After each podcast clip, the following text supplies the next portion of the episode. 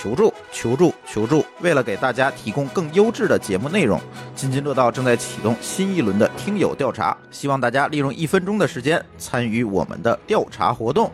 具体方法是关注我们的微信公众号“津津乐道播客”，在菜单里面选择“听友互动”，收听调查即可参加。我们将每周抽取一位参与调查的听友，送出神秘礼品一份。本活动截止日期是二零一九年的七月三十一日。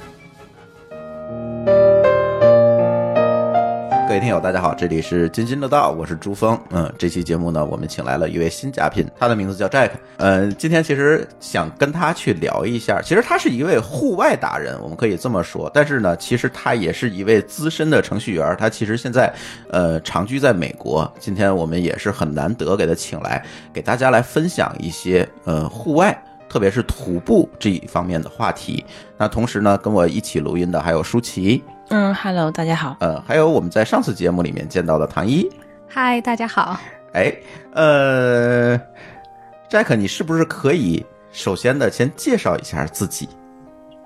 呃，大家好，呃，这第一次出现在节目当中哈，那个呃，很高兴能跟跟大家呃在节目当中啊遇到。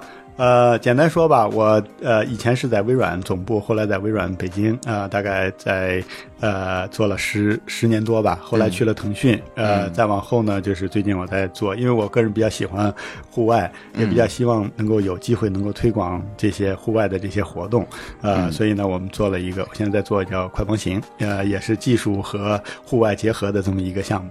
对，上期节目其实请到唐一给大家聊聊快王行在做的事情，然后当时我们就说，哎，咱讲旅游讲的多，那咱不如说，呃，把你们的 CEO 请来，我们聊一聊他最擅长的东西。那在这里面，他可能会有很多很多的故事。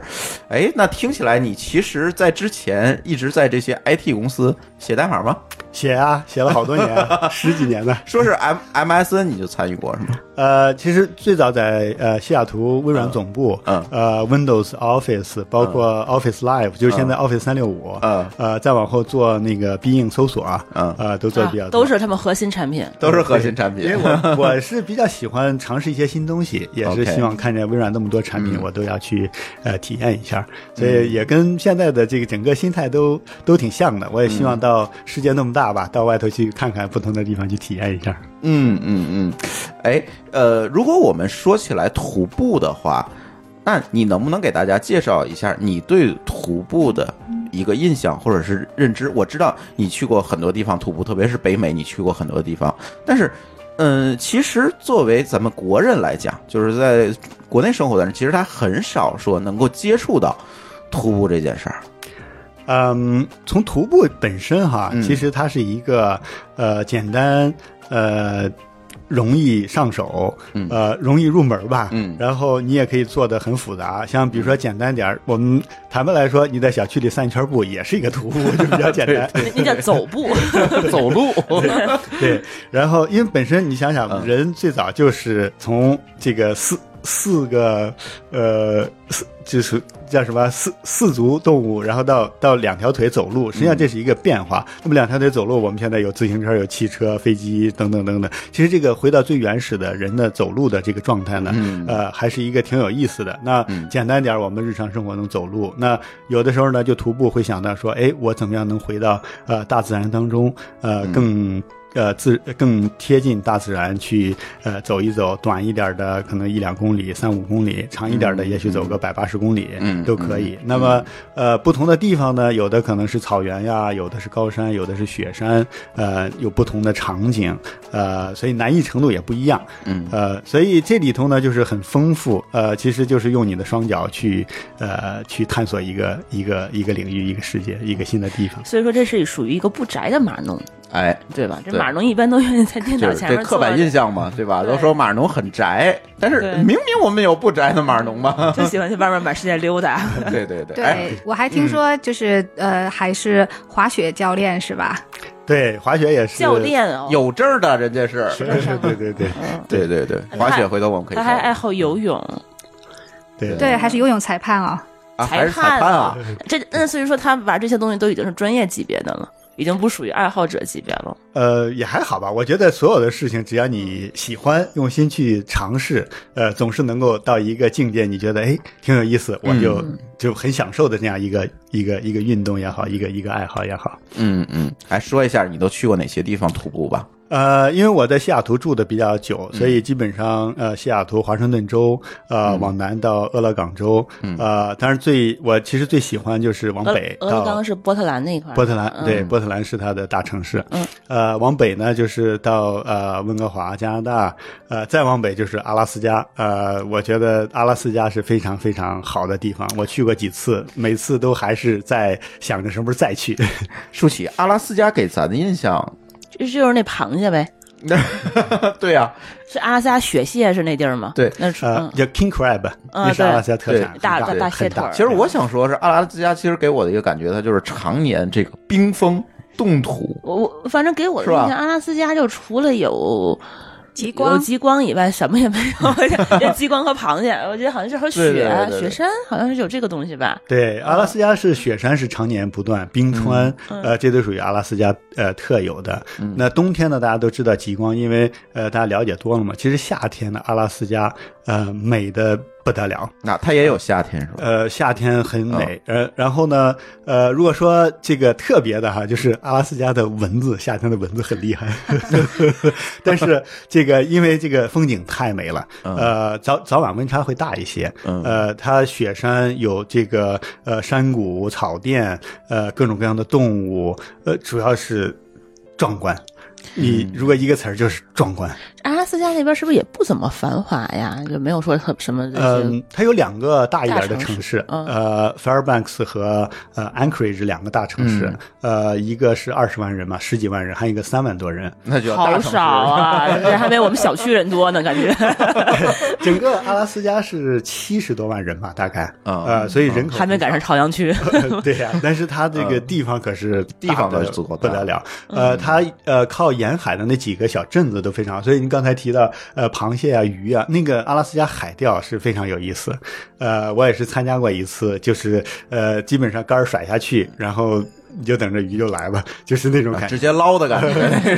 鱼鱼都很棒，因为他们的嗯鱼太多了，所以呢，像他们比较常见的叫 rockfish，嗯呃，大概一条鱼也有个十磅左右。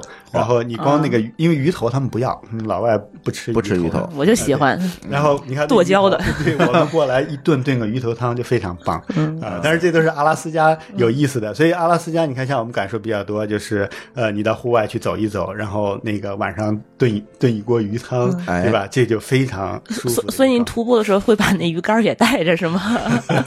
它那个海钓是比较有特色，呃，因为徒步的话呢，它有几种。阿拉斯加你可以去呃那个呃呃，就是海边它有很多岛啊，有有有一些就是岛和冰川呃结合的地方是可以做徒步。另外呢，就是去山里头，山里头呢，我个人其实对山里头更喜欢一点，因为小时候没有见过山，所以你是中原人吗？我是山山东人 啊所以，有泰山，就一个泰山。但是我们家离泰山还挺远，小时候就老想着说有个山得多好啊，去爬个山。所以呢，一直到上大学之前嗯，呃，算是去过泰山，但是就是总体上对山的那个向往特别强，所以也是到了美国之后呢，有这些条件，就出门就是山，你都可以去走。所以我觉得也是，美国是你在这个到了美国以后，可能是是不是才喜欢这个徒步的？呃，对的，因因为美国太适合徒步了，我觉得。对它自然风景也比较好，也没有太多这种破坏啊、建筑啊什么的。嗯对呃，这个本身呢也是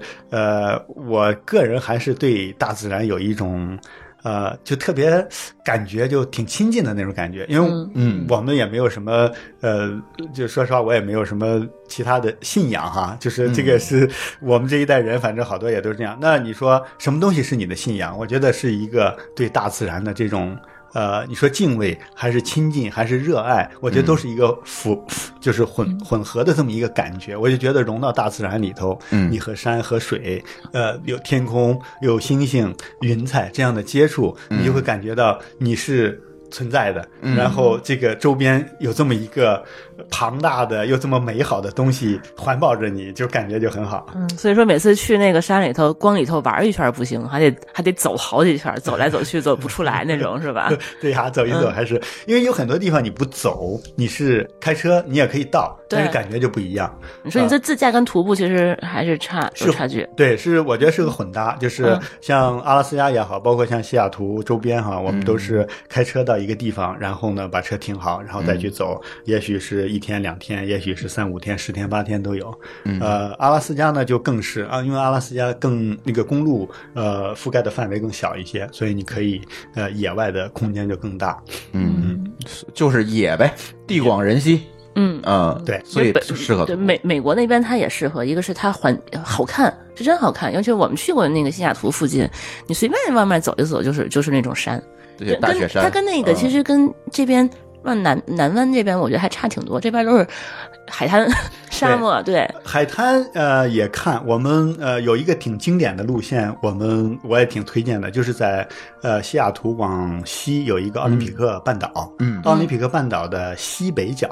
是有一片那个印第安保留地，但是保留地的南侧、那一片地方呢，实际上是湿地、森林和海滩混合的哦，混搭的这种，感觉，那个地嗯。方呢，适合三天，距离不长，很平，呃，非常有意思。因为呃，你在森林里头走，走着走着呢，马上可能会下点雨，因为那儿气候变化特别快，嗯靠着海嗯又有树，嗯嗯背后又是奥林匹克雪山，呃，然后呢，你也可以一会儿就晴天，然后到海边呢，你可以海边搭上帐篷，点上篝火，还可以做一个海钓。我们上次去也是有人就太 爽了我，跟你说，我现在就一直觉得说，我去过美国那么多次，我每次其实都是在旧金山湾区附近玩，那边我已经玩腻了。我们在这都叫出差，都不对，叫玩，出去真的是玩腻了。就旧金山跟洛杉矶那边，我不知道你可以在什么玩去玩去。然后上次我们去了一趟西雅图，我觉得西雅图我不知道玩什么。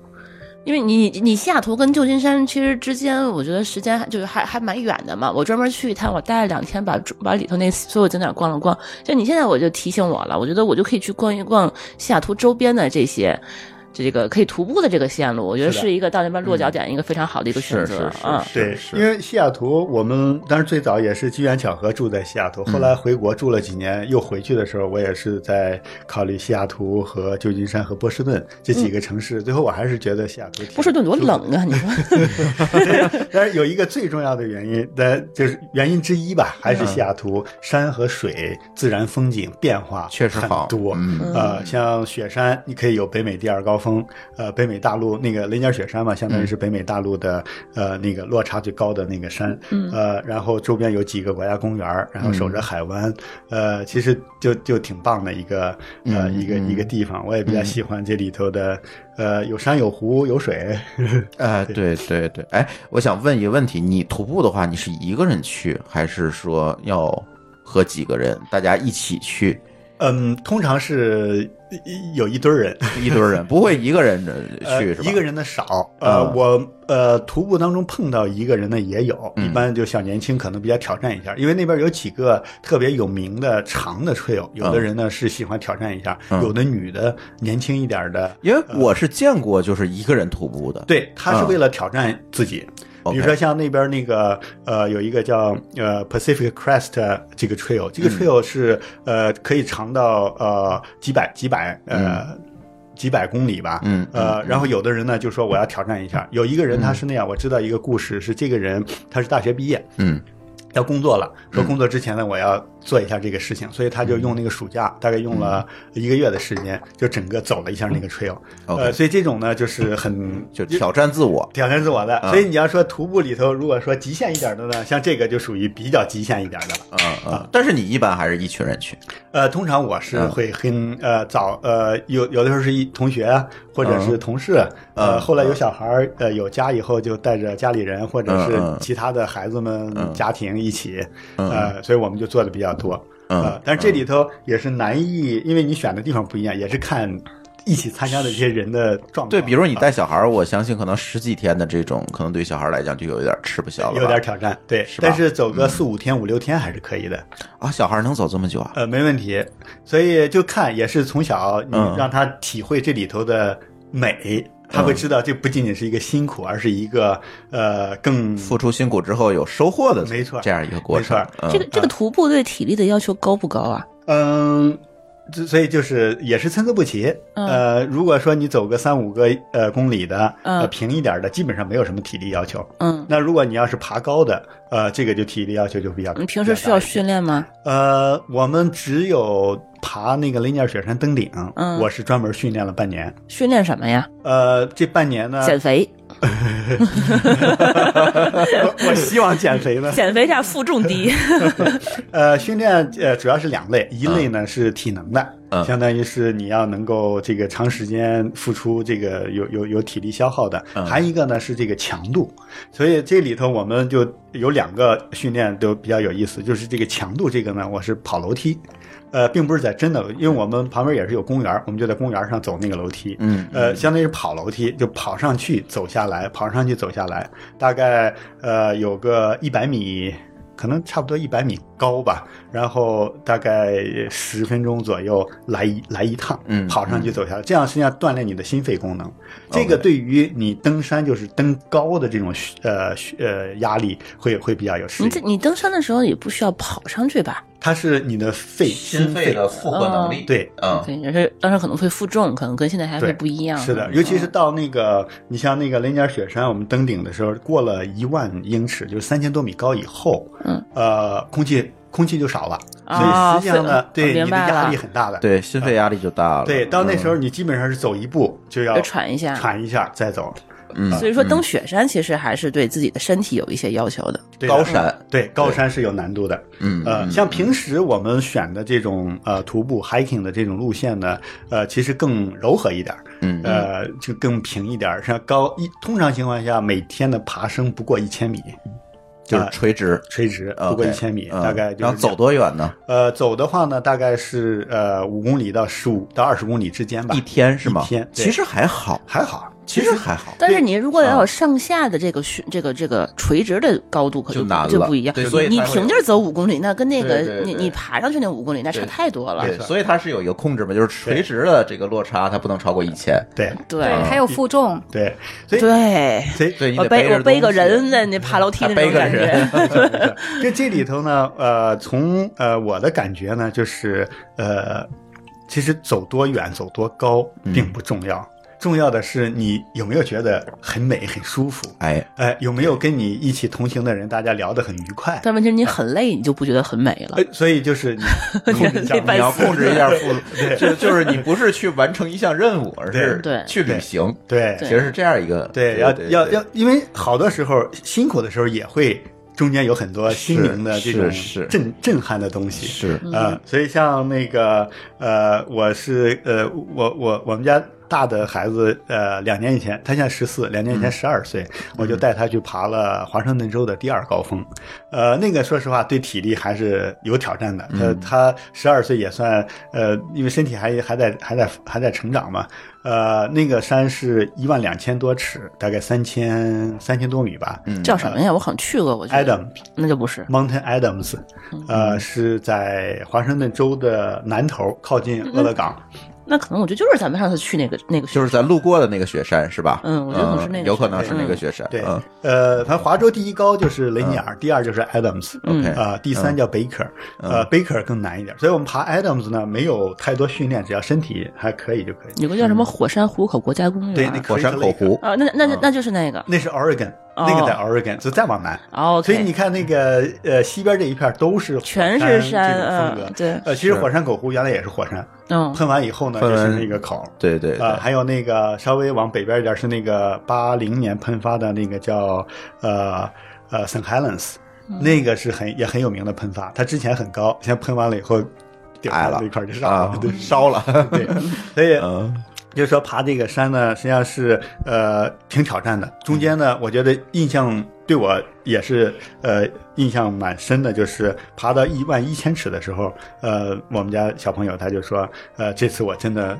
有点累了，我觉得最后一千尺我爬不上去，但是我明年再来。嗯，所以呢，去年他就主动跟我说，提前就跟我说，我们今年一定要去，我一定要登顶。嗯，所以呢，很累，因为去年实际上我我两年爬的话呢，我也感觉第二年我比第一年好像感觉有点累，也许是天气啊，也许是身体状况。他呢中间有一段，你知道，就是累了以后啊，就那个手脚都趴在雪地上，就像那个呃 说的那什么呀，就直接跟陷在里面。就跟那个 小狗累的嗯跑的再也跑不动那种状况。然后呢，我都觉得，哎，他今年可能真的是完成不了他的目标了。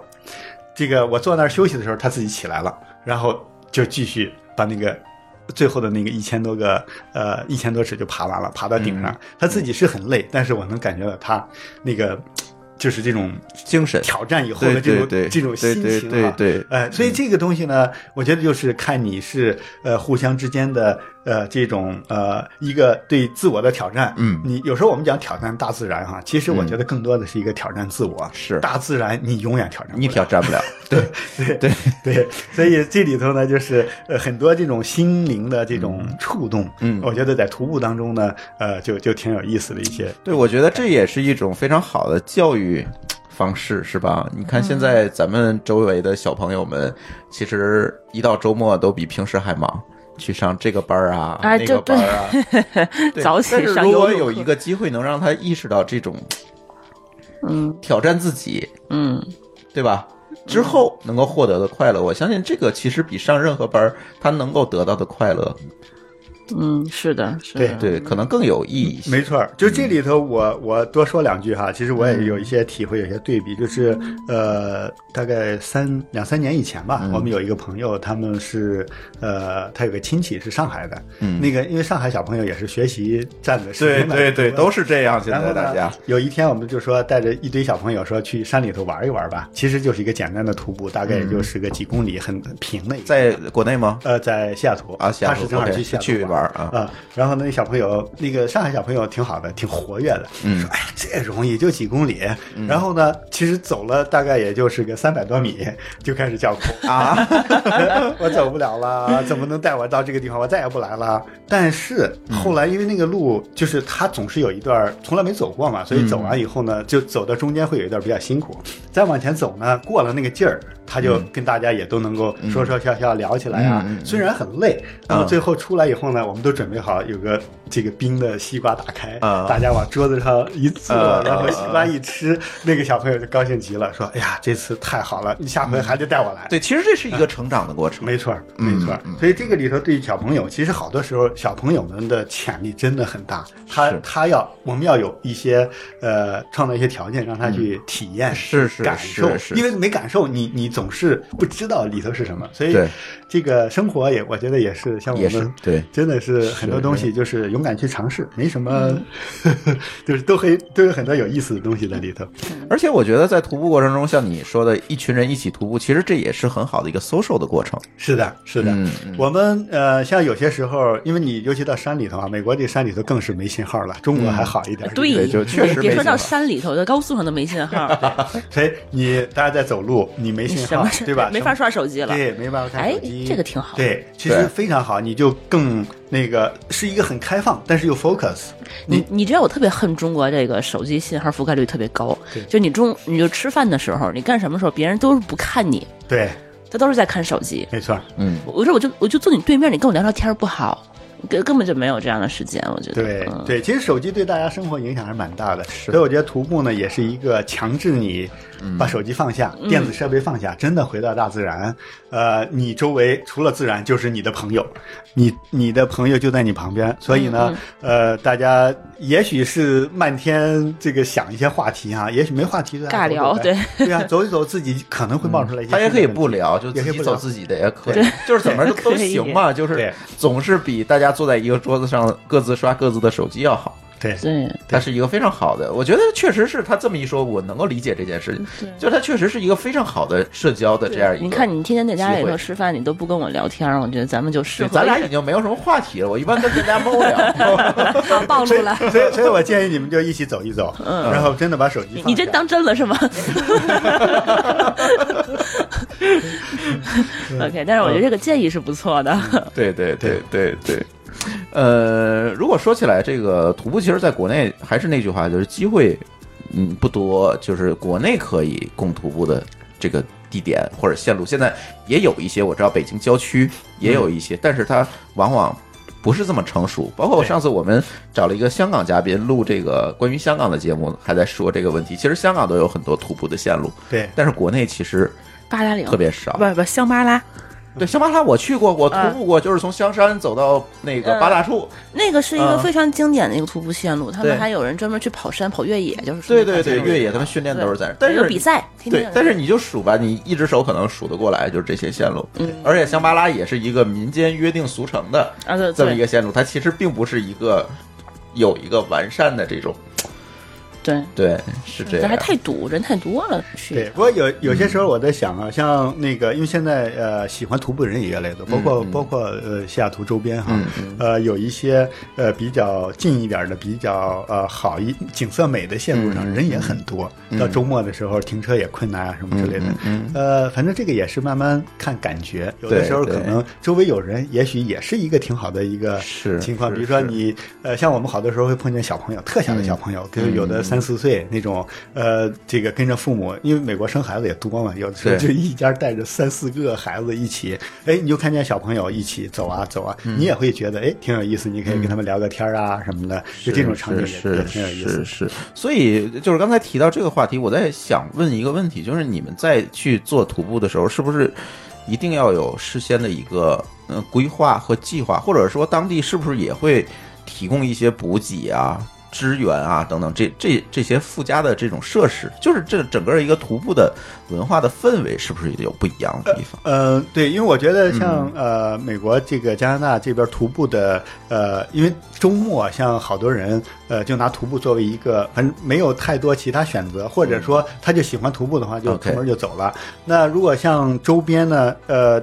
有很多，因为现在也互联网了嘛，所以网上有各种 trail 的介绍，每个 trail 多长的多难度怎么样，嗯嗯周边的设施怎么样，都会有一个说明。像他们好多国家公园也好，州的公园或者是城市的公园，也都有相应的这种官网呃，对官网给你讲这些信息。但是你、嗯你一般也设施基本的设施也都会有。那喜欢走的呢，或者喜欢更野一点的呢，就会找呃偏稍微偏一点的。其实有的是偏的反而定不上，因为很多人都想去。就那些地方，它之所以所谓的偏，就是说没有任何附加的设施，嗯呃，就是一个以前也不知道多少人走过的一个路，也许很明显的小路，也许没有，反正大概有一个标志，你就可以去走。嗯，像阿拉斯加就更更原生态，对对，就是说你随便哪儿都可以走，没有什么标志，你只要是，所以它有几个基本的原则，就是说你去这些野的地方，呃，叫呃，就是不要留下任何。呃，痕迹就是，嗯呃，就是你比如说你用过的东西都要带走，带走嗯对吧？上厕所你挖个坑埋好，这个 带铲子出门，带铲子出门，对，所以待会儿可以讲讲装备，因为这个铲子也很有意思。我有一个朋友，他他真的很有意思，他买一个最轻最轻的铲子，那个铲子就是轻到像一张纸一样的那个感觉，他 是装备族，有装备的，所以通常情况下呢，就是看呃计划长一点的呢，你可能筹备的时间长一点，有些呃那个热门的呃路线呢，可能还要做一些预定，呃一般的呢都还好，都反正你。准备好一些基本的，所以他们有一些基本的装备啦，就是安全的。呃，那么最重要的是水，大家还是考虑水。所以水呢，实际上也是有有也有一些很多，你要做玩的多哈，就有很多讲究。比如说我们一般背上水，这是一个简单的方法。现在好多人呢走长一点都要带一个过滤的那个装置，所以它哦现烧水哦现烧水，呃呃它是从那个河里头吸水，啊然后用那个过滤器直接过滤。OK 过滤完之后呢，这样你就不用自己背太多的没错水了，这就这挺好的，因为为水可沉了。对，所以感觉回到原始生活了。这没错，对，因为你你你这个运动完之后，你肯定是需要大量的补水嘛。嗯，这个背多不背少都好尴尬。没错，这个水是呃，水是非常重要的，因为呃，户外所有的户外活动，number one 的最最大的风险就是脱水。嗯对，脱水它会、对会有生命危险。对，所以我参加过一个那个户外救援的一个课，他们其实讲了好多，又是这个受伤那个受伤。最后他说了，其实你的胳膊受伤、腿受伤什么这些机会这这些机会就是还是小一些。最、嗯最常见的还是缺水。嗯啊、脱水，所以呃，当然了，就是拉回来，就是说这些呃户外的这些东西，反正因为本身也是呃比较简单的可以开始入手，然后呢，你走的多了，慢慢就会研究啊，路线呀、装备呀、嗯。走长走短、体能这些训练呀，什么等等就来了。嗯。嗯，所以其实我还是觉得，就是在这个整个的徒步过程中，中间的这个补给啊、营地啊这些东西还是蛮重要的。对。比如说我一个十天或者甚至说半个月的这样一个行程，那中间如果没有任何补给，其实你不可能完全靠自己把所有东西都背上。是的，那这样补给可能比他自己的身体还要重。那你一般都嗯，吃的喝的，其实就是路上可能会吃到用到的一些东西，对然后其他的话是不是随处都可以买到呀？呃，如果是走比较野的路线的话，都买不到没，没地方买，所以你要提前准备。也不用带钱，我觉得。对，呃，所以像那个吃的，现在也有好多新的一些，因为技术也在也在变化嘛，所以他们会有一些做一些类似，但是比方便面营养丰富一点哈，嗯有有这种预处蛋白质、是维生素啊，对，加水就可以了有的味道，呃，有的味道那就充饥还挺好的。的那个碳水化合物。对他们其实做的营养都挺好的，嗯呃，最常见的我比较推荐的，我每次回北京还都带一些，就是果仁儿和呃那个葡萄干儿啊这种嗯呃和巧克力混合的这种，呃一般它它们就叫 trail mix，就这种呢是呃比较迅速的呃补充营养。能量棒的，呃，有能量棒，能量棒现在种类也很多，反正因人而异，口味儿也不一样。他说这东西让我想起一个东西，就是新疆人卖那个 大高杆。对，那是甜的吧？对，就这里头就是呃有一些这个蛋白质，有一些糖分，嗯然后呢让你能够迅速的这个补充上来呃营养。所以如果长途的话呢，通常我们都会呃做一些计划，把食物中间用的食物会储备放在中间的地方，不管是提前放好，或者是让人给送过去啊、这种就比较也就是说你要提前准备好东西，然后开车或者还是发快递，呃放到那个地方。呃一般是开车过去，开车过去对，像、就是自。己先开车走一圈，把东西放在每一个补给点，回来再自己走。对的，呃，这是一种方式，或者呢，你就找亲戚朋友给你送吧。今天走到那儿，他可以给你送过去。那他离得特别远，不就没法送了？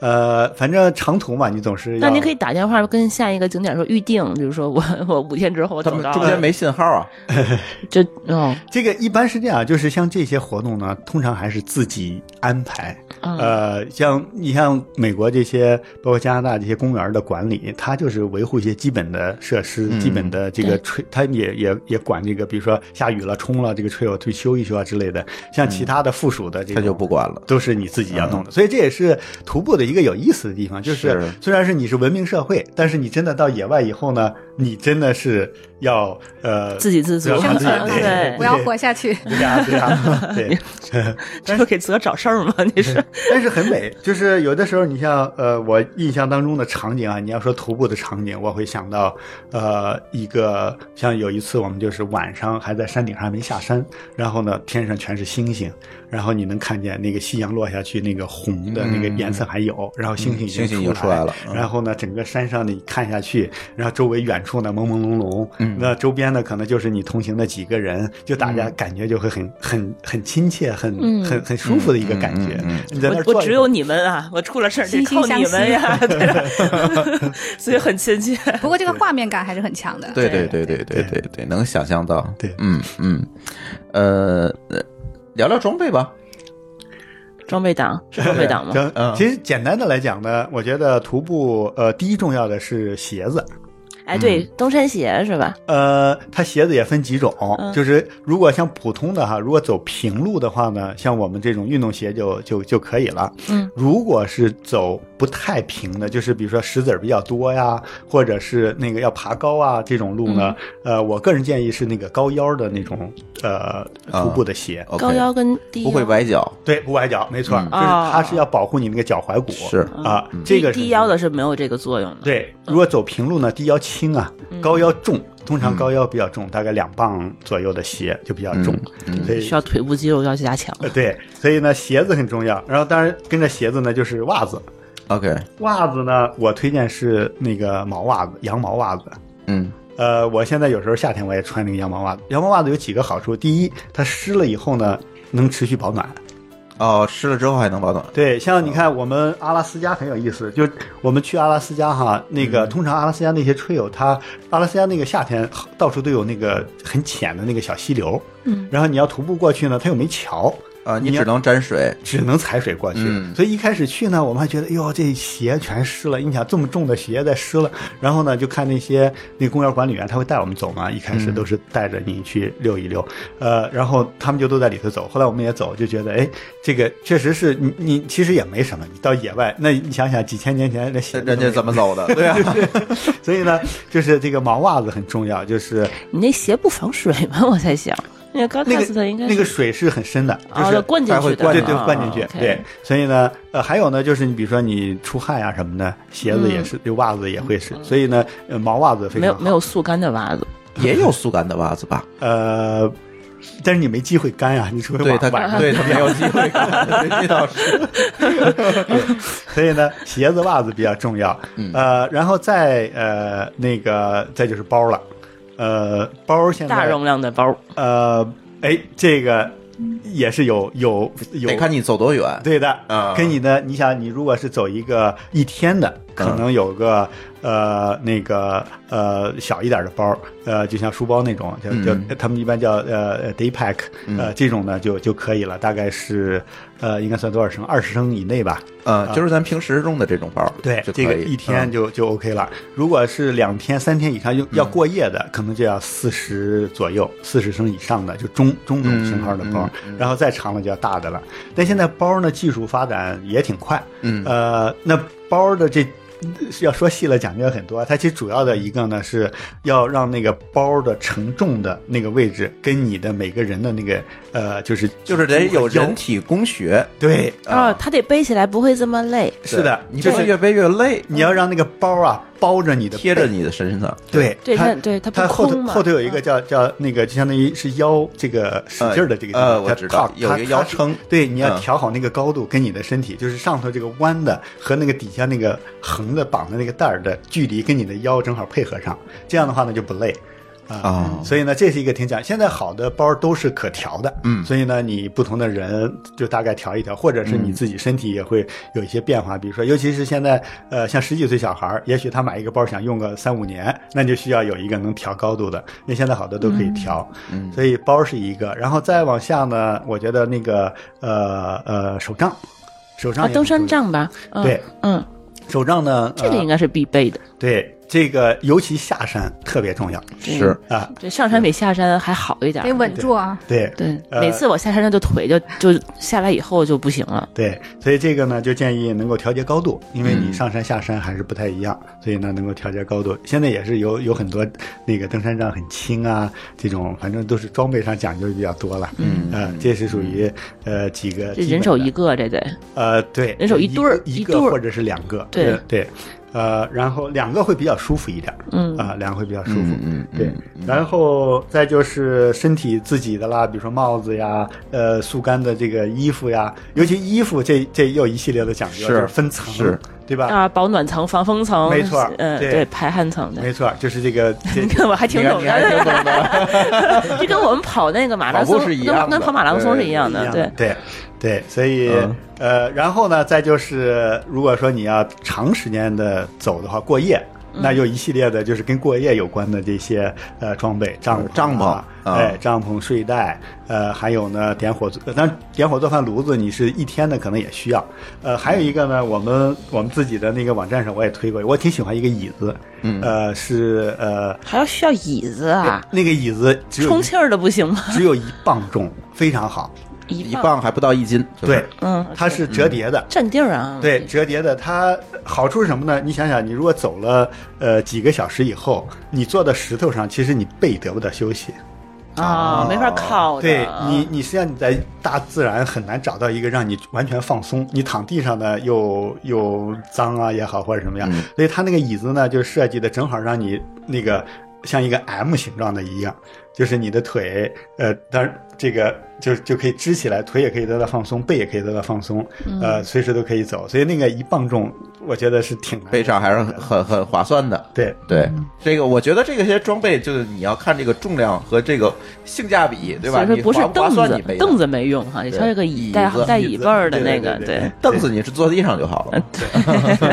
以前我也不觉得这个嗯椅子有多重要，有时候看，哎呀，背个这么，因为以前技术也就是这个技术没没有不发达也也也是很重的，的。你想，你加好几磅背个椅子，呃，划不划算呢？你对吧？嗯对后来就是这些技术发展以后呢，你会发现这个东西呢，能够很好的缓解你的这种疲劳感呀、嗯什么的。也而且你想一想，如果晚上，呃，点着篝火，坐着凳子，对吧？哎就感觉就很舒服，很烤个串儿，烤个串儿，这撒点孜然了。嗯，那如果这么说，其实呃，如果过夜的话，我相信可能要带的东西就要比一天的这种活动要多得多了，对，那个睡袋和帐篷这是必以及须。吃的，呃，吃的也要吃的也要多一些。吃的问题是这这不就很重了吗？你说如果做饭的话，那就得有。让我这营养均衡，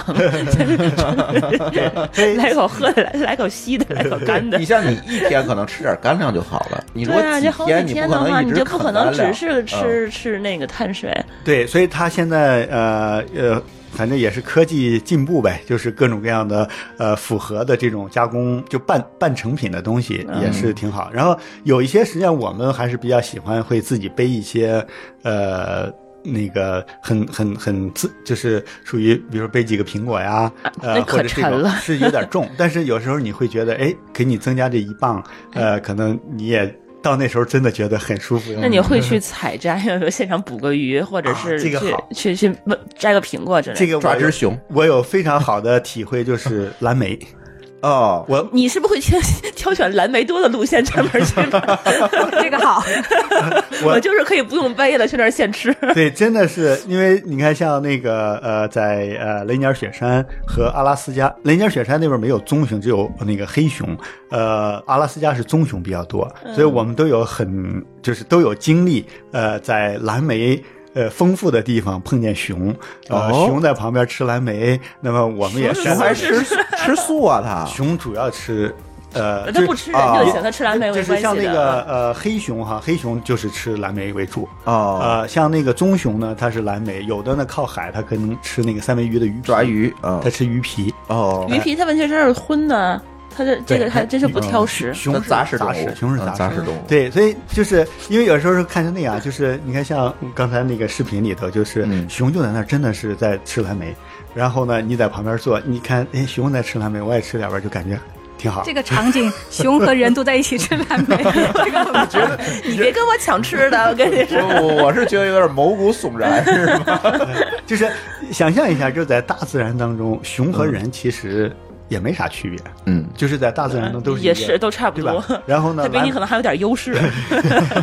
蓝莓，因为那个像那些长蓝莓的地方，一片一片的都是蓝莓。你只要去的那个像七八月份这个季节，呃，嗯也不用洗，摘下来就吃。这样对就吃对，，真的很棒。也没有农药。对呀，有机的、天然的，对呀，嗯那应该很好吃。感觉很好。嗯嗯嗯，哎，说到熊，就是你在这个徒步过程中有没有遇到过什么危险？因为我听说这个熊还是蛮危险的。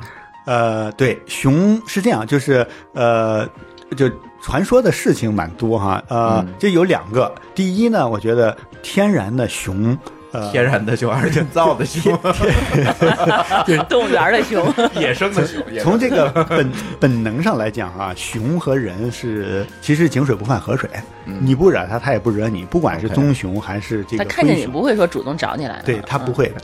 呃，熊就是有的时候有危险的情况是它觉得受到了危险，嗯，所以你看一般书上都会有好多这种呃什么躺下装死也好，或者是对对对呃对对怎么样之类的方法就防熊。实际上呢，这种场景反正我没有碰到过，嗯，因为我碰到过棕熊，也碰到过灰熊，呃，距是离近的灰熊猛一些是吧？棕熊，棕熊猛对啊，黑熊小，棕熊很大，棕熊呃大一点的话都能够差不多像牛一样那么大。哇，天哪！啊，我们你看最有有一次就是还挺奇怪的，就是就是当时没有觉得，后来想想也挺也是一个后怕的事情，就是在阿拉斯加公路上，因为阿拉斯加我们夏天开呃公路上是呃阿拉斯加极极昼嘛，现在天也没有那么黑，啊呃半夜现在都可以有极昼了。对，所以半半夜里头呢，天还有点蒙蒙亮。然后呢，我们开着车，但是也有灯，前面就看见那个公路上有一个巨大的这个呃手张着一个、哦一个一个东西。我的妈呀！然后呢，好瘆人啊！对，然后就马上就减点速度，你是然后他 他就他也看见我们车灯，然后呢就那个两前蹄子落地，就后来发现就是一个棕熊，它就过马路，然后呢，呃嗯车灯一照呢，它就自己就走了。所以快点走啊，还得相互看不见。对，实际上是呃近距离，像我们在阿拉斯加有个营地，呃，我们正好那一天坐，因为像那个得纳里国家公园里头只能坐公园的那个 bus，呃，进到公园里头去看不同的点儿，所以我们坐了 bus 从那个站上下来，回到我们的营地。我们营地是个房车营地，嗯然后当时房车呃在停在里头嘛，但是我们从营地公共汽车站。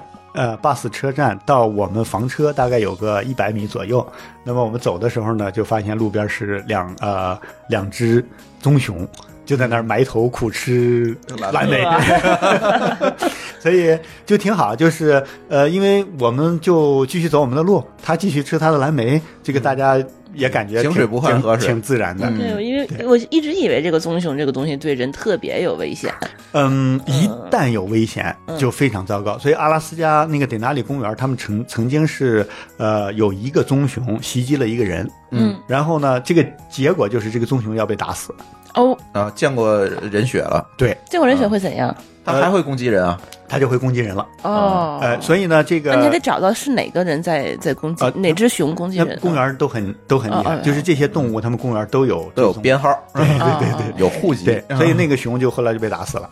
嗯所以说你还是不要惹他，惹他以后他也活不了，对你也活不了。对那个情况，他当时可能是要拍照，然后离那个熊太近了，啊让那个熊呢会觉得它是要有有有危险了嗯。呃，这样呢，熊就会出现一些这种反反反常的一些行为嗯啊。嗯所以像所以这个一般徒步呢也会有一些基本的防熊的一些措施。嗯其实这里边两就两个，一个呢是说你在帐篷里头不要留任何有气味的和吃的东西。我睡觉的时候是不可以留下来，是吧？呃，就是你要把嗯东西放在、呃，不不要放不要放帐篷里啊放在外面放哪儿呢？嗯就是呃，有几几种那个防熊的办法，有的呢是那种铁的那个呃箱子或者桶，那个盖儿呢会有一个插销的，啊就是那个关。哎，啊你要手伸进去，嗯。熊就没有这个，啊就或者手进不去，或者熊掌进不去，或者怎么样，这是一种方法。还有常见的呢是呃，他们会用一个那个吊一个很高的绳子。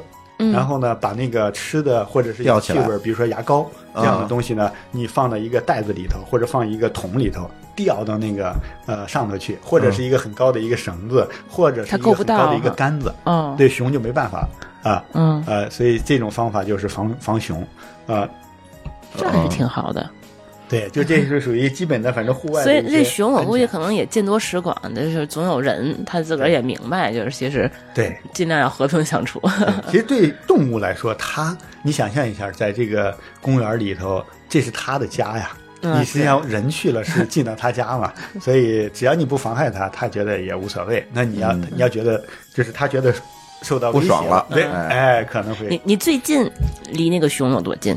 呃，应该有十来米，我觉得应该十来米。十来米的话，那就能看清的很清楚了。对他他能，对，他也没管你。他也不管我，反正他忙他的，我走我的。那 呵，就还好，就是其实这里边我觉得也有一个感受哈、当时呃，因为很多人会天然的会觉得，哎呦，这熊那么大，就天然有一种害怕感。其实你放松一点，你和它在大自然当中都一样，嗯，这是它的地儿也好，是你的地儿也好，反正都是大自然。你要有这样的一个心态，你慢慢也就放松了不紧张，然后就就就放松，自然就过去了。感觉也不是说那么危险。对呃不要去挑衅他，不要去去挑挑衅他就可以了。没错，没错，就避免你像刚才说那些呃防熊的措施，食物也好，牙膏就是有气味的东西，嗯呃，就是呃，你相当于是屏蔽掉你诱发它的机会嘛，嗯啊、就这些做好，我觉得就 OK 了。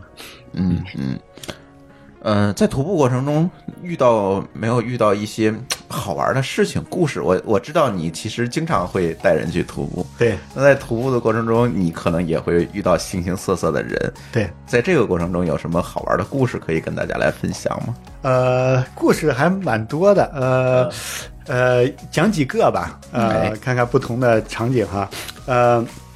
呃，从因为我们这几年孩子成长比较快嘛，所以先讲有孩子的。所以刚才提到一个，就是那个呃去呃呃小朋友去爬山或者是泡温泉这个，呃有一个呃是这样，我我印象还比较深的就是我们呃这也是几年以前带小朋友去爬那个、就是雷尼尔雪山中间大概一万尺的地方有一个叫 Camp Muir，呃那个地方呢也有点难度，当然对于七八岁小孩儿难度还挺大的，所以我们就带着小孩儿去，呃一开始没有计划。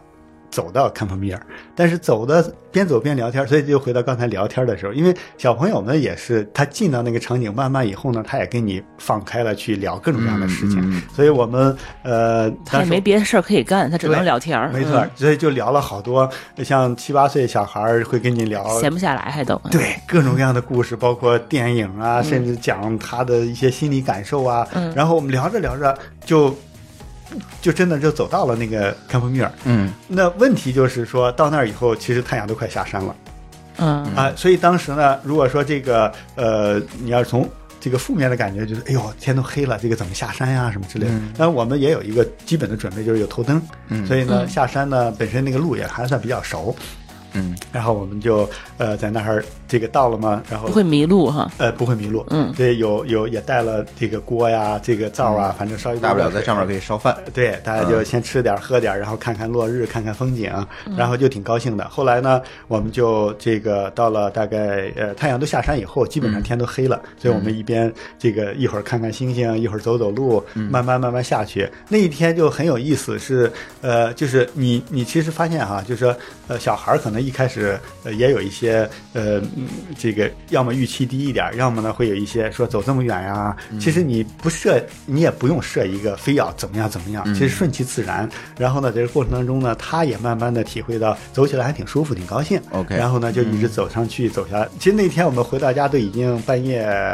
大概一两点了。啊，天哪！啊，所以那是一个挺，你想现在想象一下，你要计划半夜回来，你可能都觉得那这个你可能受不了。对的。对，所以呢，实际上就是顺其自然，在这过程当中，你心里有一个把握，就这事儿没有什么风险，那么大家反正是高兴就就顺势而为。对的，哎，哎，所以这是一个带孩子一个经历，所以我们有很多带小孩的这些徒步的经历哈，还是蛮有意思的，就也看见孩子的成长啊，这个过程当中。嗯嗯嗯。呃，还有一个例子是，还有故事吧，相当于是这个呃国内的朋友去西雅图的，呃，他们都是城市长大的，嗯，从来没有生过火，生火啊，生火我还真不会。哎生火不会是吗？生活生活不是拿不是那么简单不。是拿那个那个火柴生火是吗？那怎么点啊？是是不是手火手火柴不就可以点了吗？对，火柴可以点，啊，是可以。那火柴得点到纸，然后拿纸再烧木头嘛，不是一层一层的，就是呃烧木屑还是怎样对对吧对，所以我我我我知道理论，但是从来没有实践过。对这个嗯生火其实蛮有意思的。我可能会把那一一盒火柴都用光，也没有生出来。生火是一个大家可以配合的一个，不是钻木取火对吧？呃，钻木很难，很 那难那太难了，也没试过那个点不着了。哦。钻木很难。呃，他们那个因为从来没生过火，嗯。然后呢，也其实就没有户外露营，没有做过，那就完全没有经哎验，，所以呢，嗯。到那儿以后呢，从搭帐篷到那个生火是一个他们最兴奋的时候，因为嗯。他们也有也是属于有有家长四三三三十多岁吧，嗯小孩大概有个不到十岁，嗯。呃，就都没有经历过，呃，然后呢，我们就说，哎，现在这个木头呃什么东西都弄好，然后呢，整个他们就在那儿观察。其实到野外以后，这个大家呃时间很多啊，然后就可以看各种各样的东西。然后我们之前有经验嘛，所以就是怎么样把木头从小的、大的这样你排好。最小的时候，你可能拿几根草，拿几张纸，然后呢点完以后呢，拿很薄的小小细木头，对然后呢再引再引稍微厚一点的小木条，对对然后再慢慢放大木头，然后怎么样你织成这个三角也好，四角也好，你让空气能够流通一会儿灭了。所以整个这个过程呢就很有意思。那个孩子看的都呆了，他说：“这个，哎呀，我从来在国内没有玩过，接触过从来没有玩对过。对对他就觉得这个体验就，其实这都是你想想，人几千年前不都这样吗？对我觉得你们这个美国总有什么森林大火，是不是就是你们这个 生火没生好的？哎，你说这个挺好，这个它一般是那样，就是根据天气，它有各种各样的警示。比如说这一段时间是禁止生火的，它会有明显的标识说，哎，这段时间这个区域内不许点火。嗯啊，通常是这样的。你你们你们点火，你是不是也会离开那个树木木稍微会有一点距离。哎它一般是那样，就是呃，如果相对呃完善一点的那个 camping 的地方呢，它会有一个有石头砌一片地儿，就是、啊就相当于一个石头的一个专门是让你生火的对地方啊。让你生火呃不会引燃到旁边的森林。对，嗯而且它还有一些就最基本的安全措施吧，比如说你呃晚上要睡觉了，火要熄灭。熄灭呢，你要么就是通常是你等火烧的差不多了，然后呢浇点水，嗯这样保证这个没有任何火星，你再去睡觉。就水你们还得提拉着那个盆儿什么的吗？呃，这反正你出去总是有你装备里肯定是有盛水的东西啊。对瓶子啊、水壶，反正都可以嗯啊。嗯，对，这也是一个呃挺有意思的这。这个这个，别说小孩子了，就我都没经历过，听起来我都想去试一下。居然你没点过火，这我我哪有机会去点火呢？你觉得？啊？那阵儿就比如说团建去，团建里不需要我。点火呀，哦，好吧，我团建没有去过海滩。看来每次点火都是我点是吧 对，没有没有这真是没有这个机会。？OK 嗯 OK，嗯，其实我们国内的人过去去去露营啊，或者是去徒步，其实很多人还是蛮兴奋的，因为确实在在咱这边没有特别多的机会。对啊，你从北京也就香巴拉，香巴拉也可能也没让你点，没法让你点火吧？嗯，那肯定是不行的。对你能在北京也没有山上点火机会，那？香巴拉就是八个小时的路程。对你走下来也就这意思。对啊，对啊，没有机会，再远再远一点儿。对，就是说大家没有这样一个休闲的习惯而且。我也见着条熊啊，我觉得好像跟 美国那个徒步还是确实差。对对对，不够野，咱这边就是你可以这么讲，你走几步就是一村子，走几步你你你感受不到那种。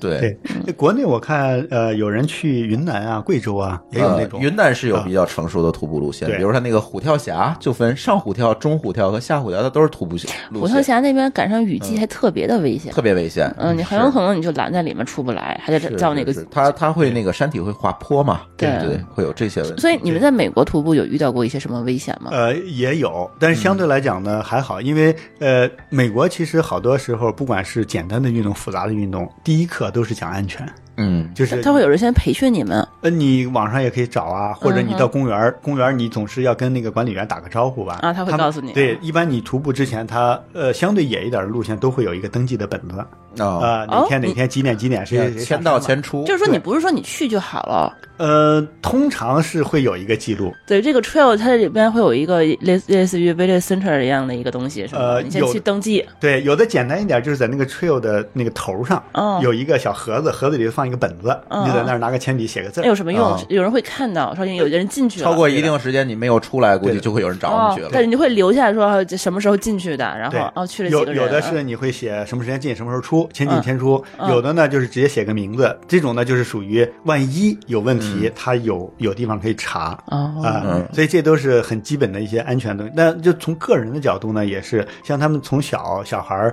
上课训练什么的，都是这些基本的，比如说呃，出门要带水壶啊，这个随时要喝水啊、从小就有这个文化的熏陶。对他有这个安全意识很强。嗯嗯呃，包括像那个呃，一个是安全，一个就是跟大自然的和谐相处，嗯不扔垃圾啊，怎么样？它叫 leave no trace，嗯就是你去哪儿都不要留下，除了照片可以带走，其他都不要带走。嗯嗯所以这也是有一个故事，我对我印象特别深刻。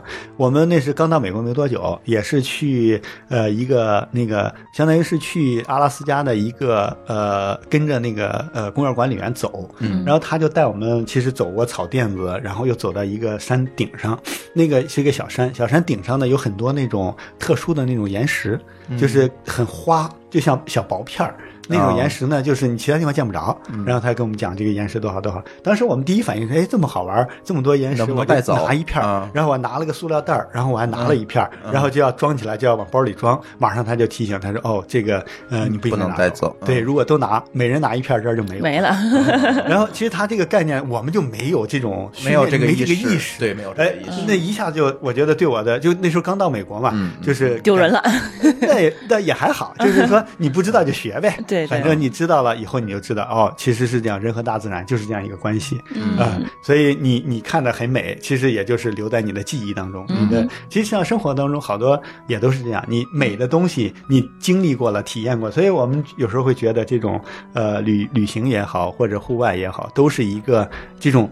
对你真的留下的是你那个那个时候的记忆、嗯感受、震动、成长。对，嗯。真的是这些东西、嗯啊。行，那其他的危险还有吗？就是你们所遇到过或者听说过哦的，那个洪水，洪水，对，有的时候是那样的，就是山里头它会呃，尤其夏天嗯。到有雪的地方，它那个雪有时候化的非常快，嗯，就是会形成那种呃。哗啦，呃，就是有的时候你可以讲是这种山洪或者泥石流，呃呃呃，就是这种会塌方对，对，这种有的。嗯嗯呃，我们没有碰到过很严重的哈，那个简单的会碰到过，但是还好，就是有泥石流，它相当于是把一片儿那个 trail 给盖住了，嗯那还好，中间你可以绕路绕过去。嗯严重的就是会在里头出不来的。那个嗯有一个电影，那个呃，这电影是叫《Into the Wild》，呃，还挺有名的一个电影。我听说过，对哎，它你听说过呀我听说过，？OK，但没看过。啊呃，我也是看了有一段时间，反正呃，就是印象当中挺深刻的，就他呃，实际上就是也挺热爱生活的。然后有一段时间，他就觉得要远离这个世界，嗯然后呢就去了阿拉斯加，呃，找到一个挺破的一个 bus，住在里头住了好多天，自己也呃带了一些吃的，也去打猎，也去找一些野外的吃的。然后呢，大概过了几个星期，他实际上是自己也有一些新的感受，他就想说，我其实是呃。回到了野外，那我呃回到就更希望找到他的朋友啊、亲人啊，回到这个呃回到这个现实现实世界，对，嗯然后呢，他自己其实我我理解应该是有一种顿悟，就是说你所谓的呃这个离开人类和离开世界和回到世界这种是出世入世这种感觉哈。呃，可惜，非常可惜，就是他那个季节是个雨季，然后呢，他在的那个地方呢，想要出来，他本来过去的是一个很浅的一个河，现在那个河已经变成很宽，水流很大，嗯你根本游泳都游不过去的一个地方。后来那个人就就死在里面了。对，所以后来找着他的日记是有这么一个电影啊！这是一个真实故事吗呃，应该是一个真实的故事。？OK，对这个电影，嗯呃，还是蛮有意思的，反正挺挺震撼的。所以这个故事告诉我们不要被困在里面，是吧？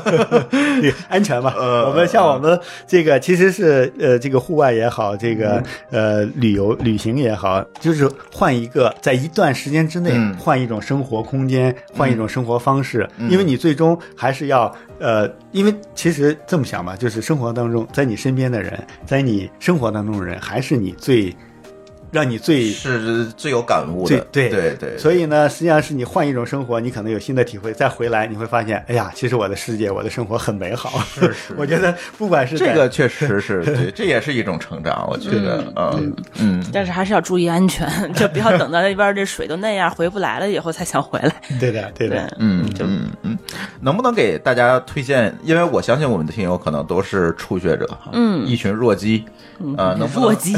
能不能给我们弱鸡们推荐推荐这些嗯一些比较成熟的这个徒步的线路，北美的？嗯。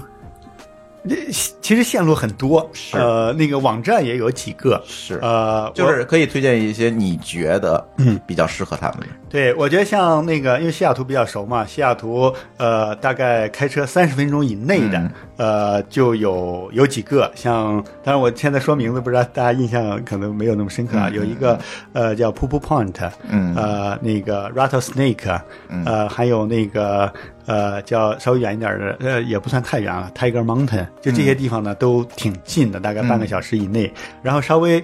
远一点点，大概三十五分钟、四十分钟，那个是叫 Mountain Side，、这个我是强烈推荐。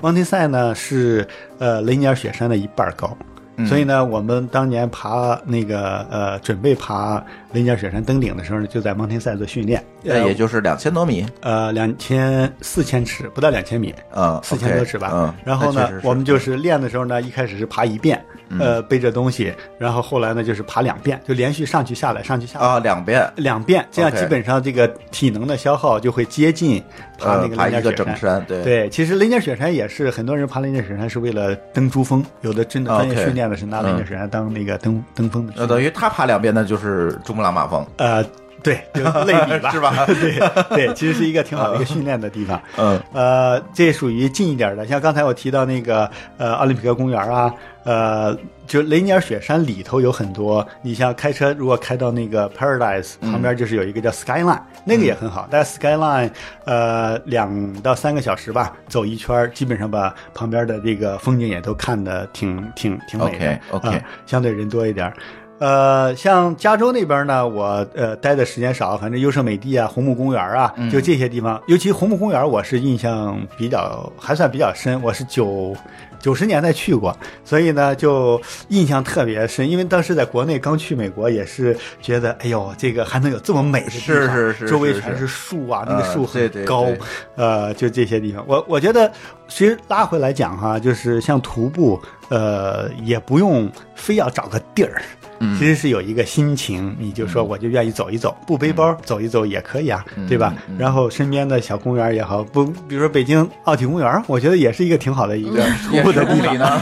对啊，头几天我们团队搞那个搞活动啊，对啊，我们就跑跑走走也挺好，也是一个挺好的方式。其实我觉得更多的就是这里头，呃，你有机会呢，或者换一些不同的场景，贴近大自然。那更多的呢是跟呃自己也好，跟朋友、跟家人一起去体验一个呃有意思的一段旅程。哎，一段旅程，没错。是。啊，嗯，因为我觉得我们这个国内的朋友去美国应该机会挺多的，特别多，对对吧？这个尤其是我们嗯。听众这个行业，这个行业，对这 TMP 嗯。行业，对。他们一般去的话就愿意去旧金山那边附近，所以说这边的话，你就是比如说我想抽出几天时间想徒步一下，你们比较推荐的就是就就优胜美地和那个红木公园，呃，看时间，如果是一天的话呢，比如说金门公园啊这些地方都还可以。比如比如说三三五天，三五天，我觉得优胜美地是很好。优胜美地前后的那些，那有几个就是 National Forest、National 嗯 Park，、嗯都 trail 挺多的。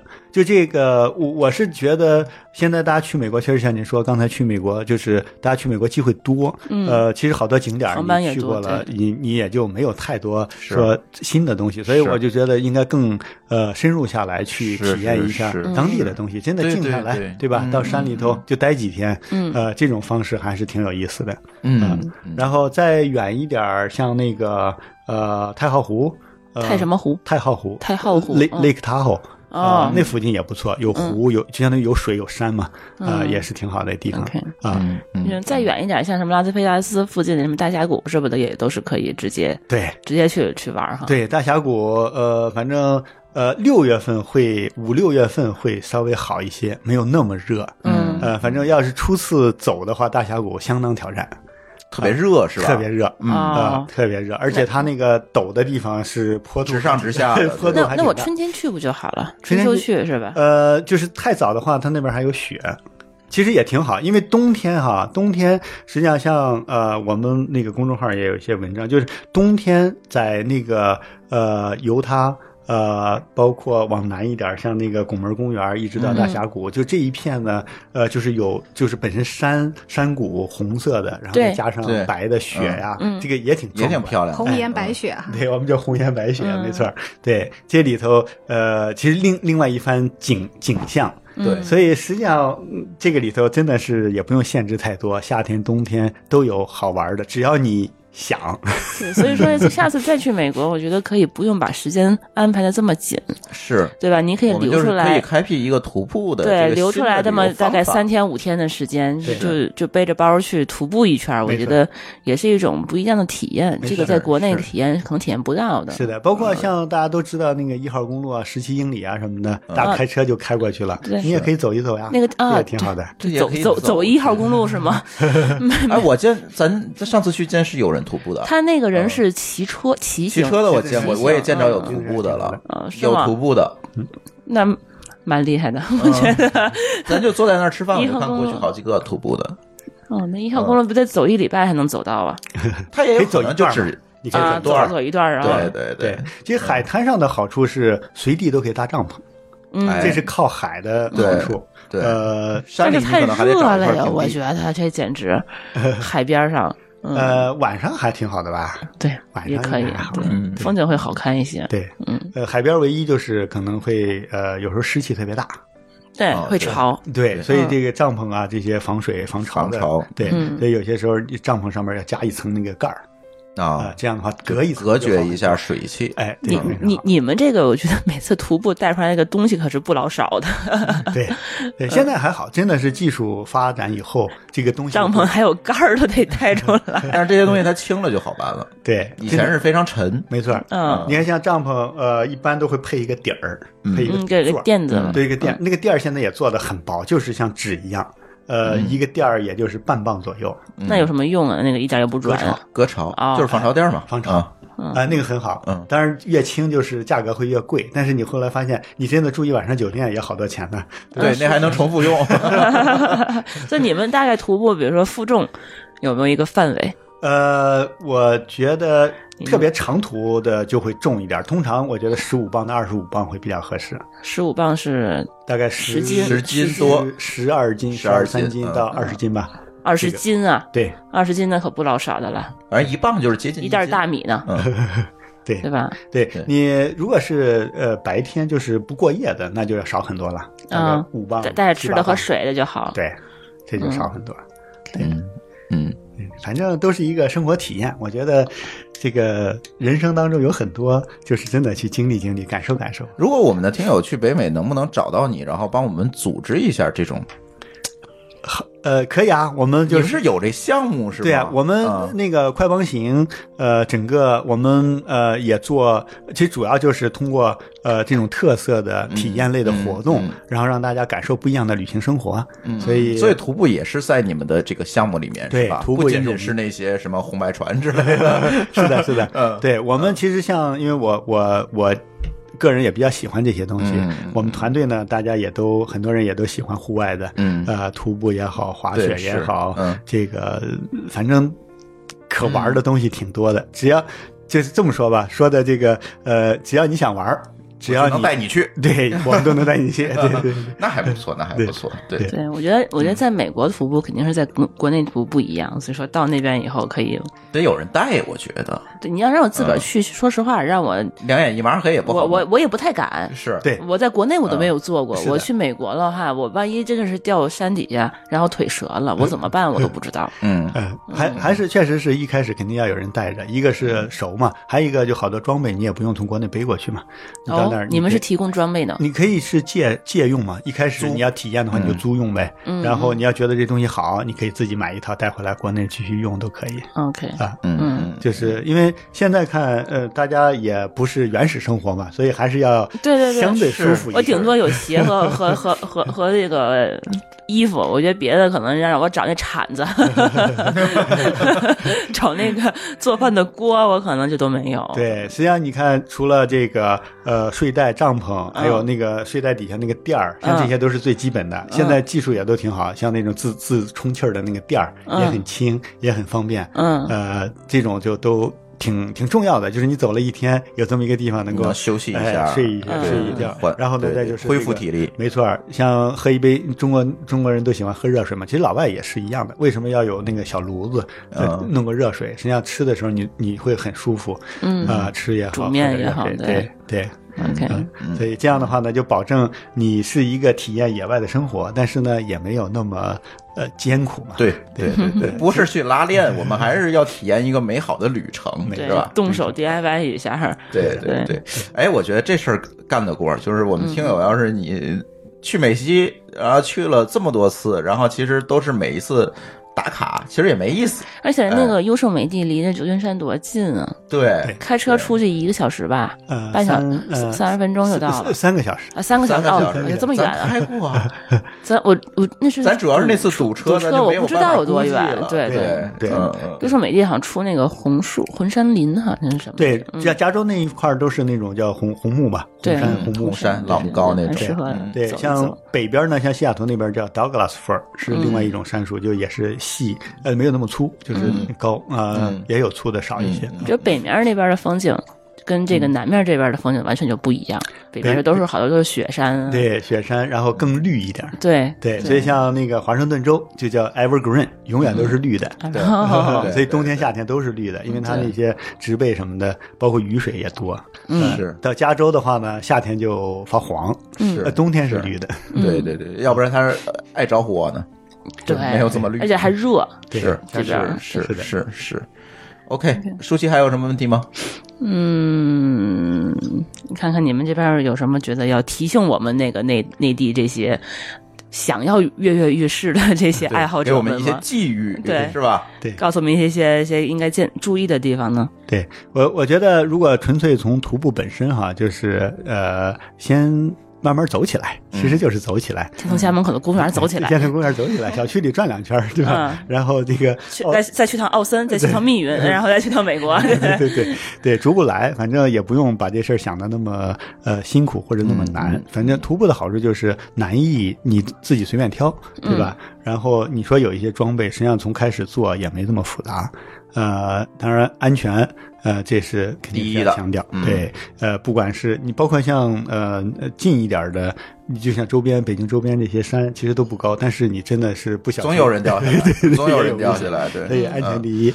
对，另外呢，其实说的虚一点呢，呃，还是回到我们对这种呃旅行啊体验的这个呃一个一个理念吧，就是体验一种美好生活，把自己放到另外一个环境当中，想想什么东西对你最重要，你最喜欢的、最爱的，不管是你的我真的是徒步特别适合去思考这个问题，我觉得。对啊哲学问题。因为你你走你走着走着，你就会发现自己大脑可能不思考了。对对对对这就不叫不思考，就是不不那个什么，就是放空了，就开始对就是去想，放空了就就对对，去去去去想这些事情。没错，嗯嗯对没错。就我们现在其实生活节奏还是相当快，太快大家压力也太快了很大，焦虑感也很强。嗯实际上呢，能够有一段时间，几个小时也好，三五天也好，对吧？都是一个挺好的。嗯能让我离这个东西远一点，对对，就会好，对会开心。当你再回来的时候，你会有新的感受。一会儿咱就去奥森吧。对，行，嗯，要是没有什么补充的，那我们这期节目就录到这里。然后接下来，其实我还是。呃，会请我们的嘉宾啊。其实快帮行，我知道他们团队里面有很多大牛，不仅仅是、呃滑雪，然后游泳。其实、呃，我们听友那天给我们点题了，房车，哎，房车我听说好像 Jack 很多人很熟悉，对吧？嗯对很多人是非常熟悉的，他们团队里面，对甚至他们团队里有干好几年这个房车旅游的人。对的，对的，对，房车也是挺好的。呃，这个相当于是北美的，也算有有特别有文化的对有有一个东西，对对对呃，这房车这个，反正在国内是没法开，因为只能你在对，去那边没错，就是因为你在国内没法开，很多人嗯都特别向往这样一个旅游方式。对对他那个，我前过两天我们谷歌 I O 这个国内会有一帮这这个谷歌的组织者，然后要去那边开会，他们就说我要租个房车，然后去那边开一号公路。然后您对这件事情，您您 您给点建议呗？怎么看？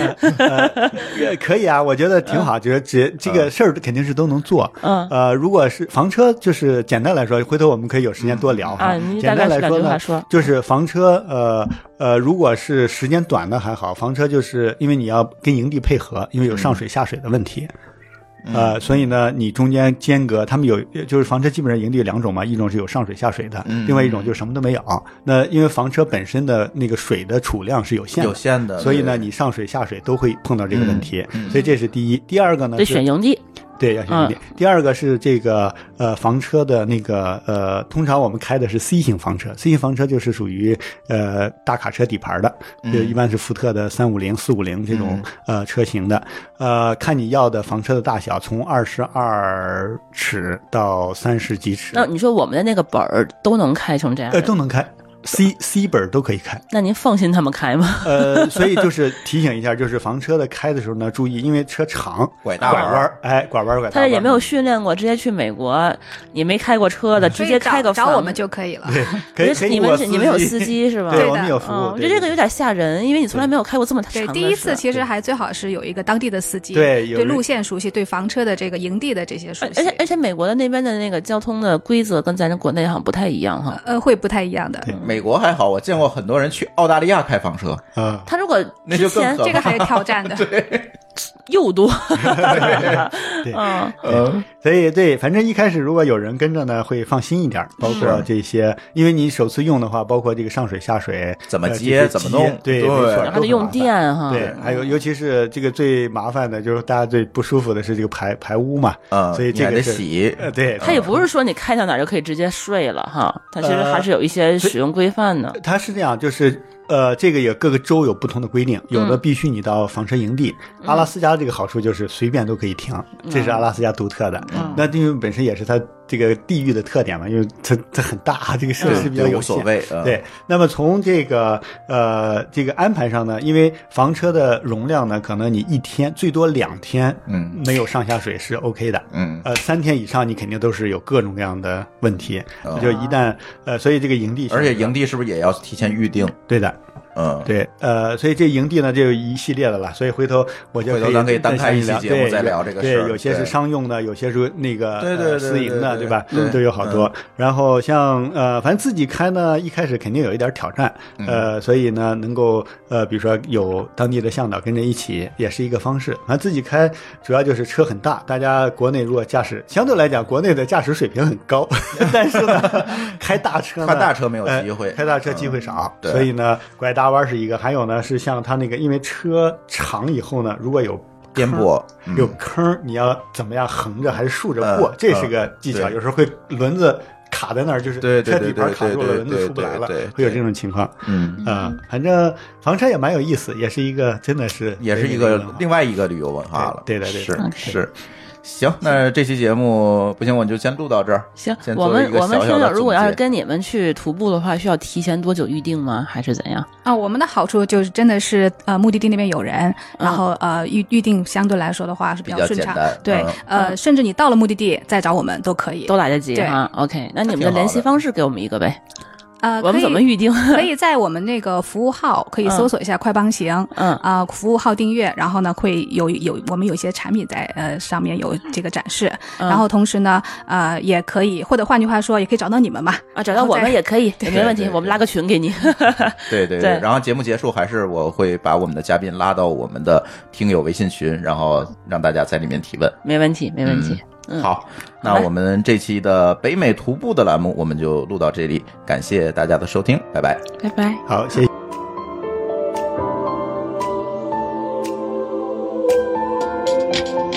各位听友，大家好，又是听友互动的环节。我们首先还是念一下之前给我们打赏的朋友的名字，呃，他们分别是司徒佳印、卡卡、大仙老师、藏马、康月、PG、小何、老家伙、里奥亲王、灿、不开心的猪、潘潘、X E R W A N D E R E R、林强 Z S、海洋猎人、灿、幻觉大的很、小枕头、迟一流、十三 IZ。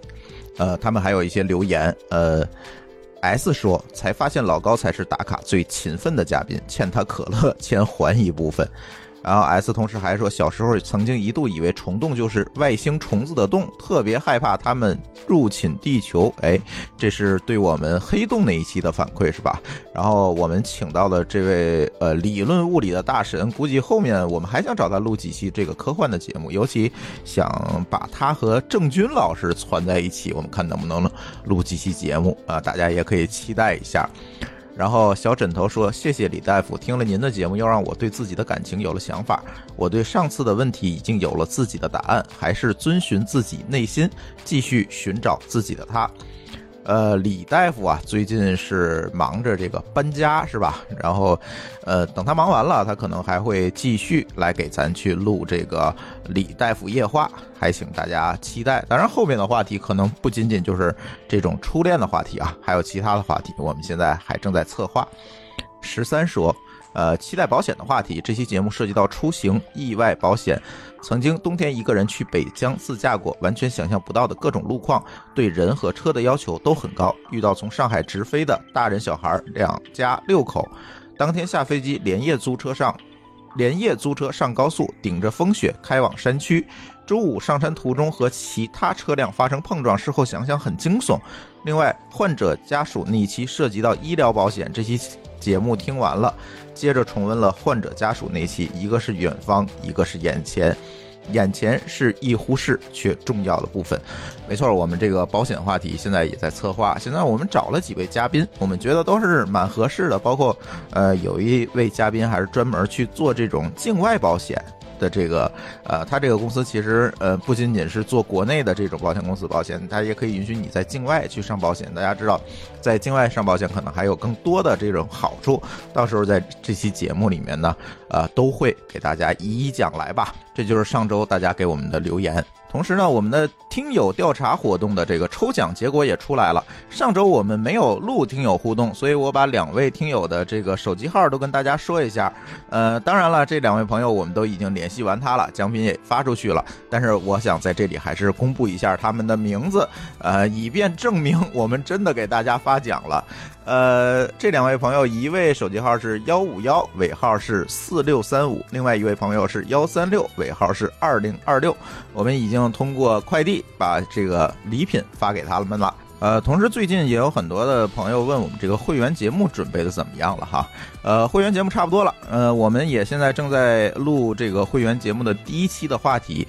等我们第一期话题录完了，我们会员节目基本上就有个准谱了，呃，准备上线。会员节目现在我们在想，早期加入的会员呢，我们可能会有一个非常非常大的折扣，也就是说，对于我们之前给我们打赏的听友，会有一个呃回报吧，算是算是对大家的感谢。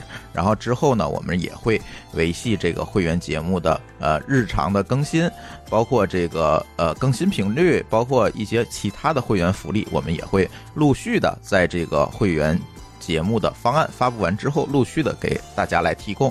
呃，很多朋友在都在问会员节目啊，所以大家别急，因为呢，我想，嗯，既然是会员节目，那我们就要把这件事情做得更漂亮一点，然后让大家付的这个会员费物有所值，是吧？所以我估计六月份吧，嗯，大家就能够和这个会员节目来见面了。最近我们的节目还开辟了这个 Vlog 的节目，对吧？呃，视频节目，呃，不仅仅是音频了哈，有视频的节目。如果大家想看到视频节目，有三个途径。第一个途径呢，就是订阅我们，就是通过泛用型博客客户端来订阅我们的节目的时候，不需要你做任何事情，就是你只要订用泛用型博客客户端订阅了我们的博客节目那，你就能收到视频的推送。但是有一些泛用型博客客户端啊，它看不到视频，所以可能大家要选择一个能看到视频的泛用型客户端才好。哎，第二个渠道呢是在我们国内的平台哔哩哔哩搜索“津津乐道播客”，你可以看到啊“津津乐道播客”的频道，可以看到我们的视频节目。嗯，在国外的用户呢也很简单，你可以在 YouTube 上看到我们的节目，同样也是搜索“津津乐道”，也可以订阅我们的频道。那么呢，这个视频节目的第一期呢已经放出来了，我相信我们每位听友啊都听到了，也就是。Pixel 手机的这个评测的节目，那接下来呢，我们还会陆续的去录一些不方便在音频里面表达的内容，我们都会选择视频的形式给大家来放出。所以呢，也希望大家能够去订阅我们在各个平台上面的视频节目。好，这就是我们听友互动栏目的所有内容，感谢大家的收听，我们下次再见。